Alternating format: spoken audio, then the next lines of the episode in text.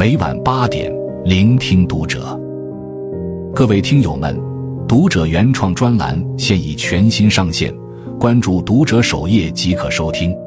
今晚读者君给大家分享的文章来自作者简影。人情薄如纸，人心狠如狼。关系再好，也要守住这三条底线。人之所以会进化成一种群居动物，是因为需要彼此的帮扶，同时也有交流沟通的内在需求。生存于这个社会，谁也不可能脱离社交关系而存在。再自闭的人，也会与他人产生关联与羁绊。在人际交往时，很多人习惯袒露自己的真诚与热情，以此换来他人同样的礼貌相待。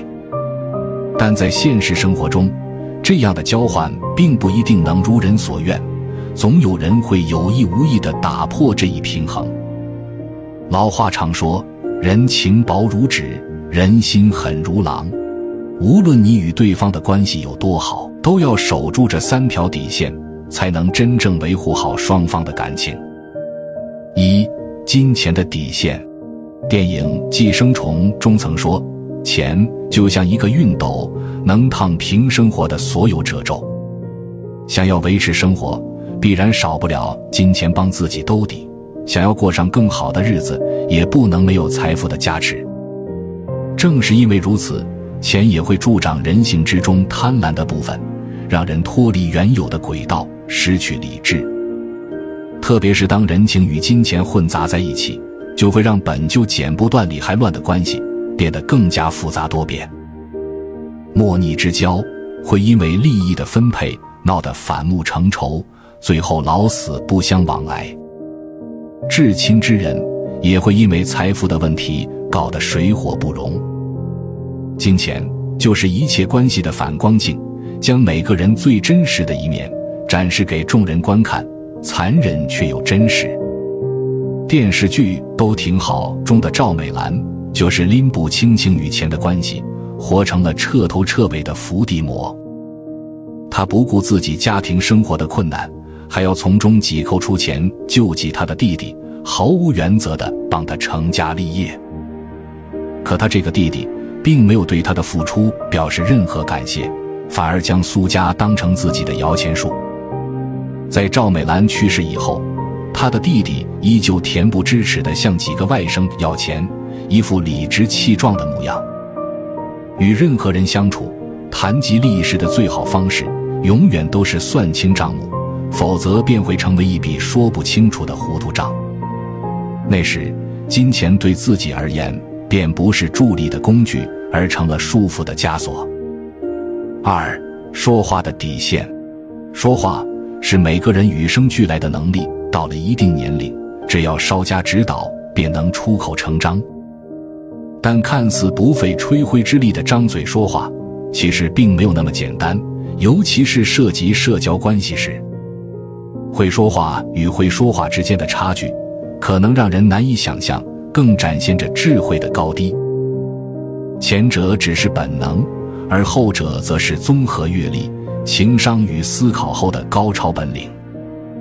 所以海明威才说：“我们用了三年学会说话，却要用一辈子学会闭嘴。”真正会说话的人，会根据实际情况妥帖的发言，让彼此都感觉舒适，给人以如沐春风的感觉。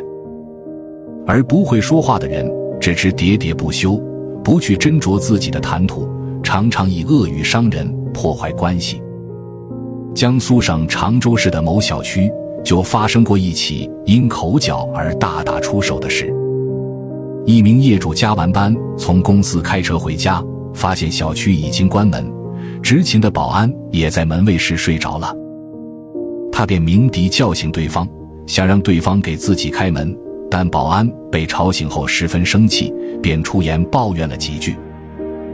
没想到就是这几句话，导致两人在门口发生了争执，最后甚至扭打在一起。直到警方赶来，说愿一书中有云：“出言不当，反自伤也。”说话不当，很容易招来祸端；言辞恶劣，往往会付出惨痛的代价。与人相处，目的是增加见闻，沟通情感，少说多听，尊重别人，人际关系才会好。三、交往的底线，在日常交往中，即使关系再好，也要保持一定的距离，因为即便没有明说，但从个人角度而言，每个人心中都有一个大致的安全线。一旦有人冒失的越过这条线，让彼此的距离太近，便会自然而然从内心滋生出反感的情绪。就像我们用眼睛看东西时，太近或太远的东西都会变得模糊，只有在合适的范围内才能看得真切清楚。想要维持一段关系，就要坚守原则和底线，任何时候都不逾越。三毛说：“朋友再亲密。”分寸不可差失，自以为熟，结果反生隔离。清朝时，年羹尧一度深受雍正皇帝的信任，手握重兵，两人的关系也十分亲密。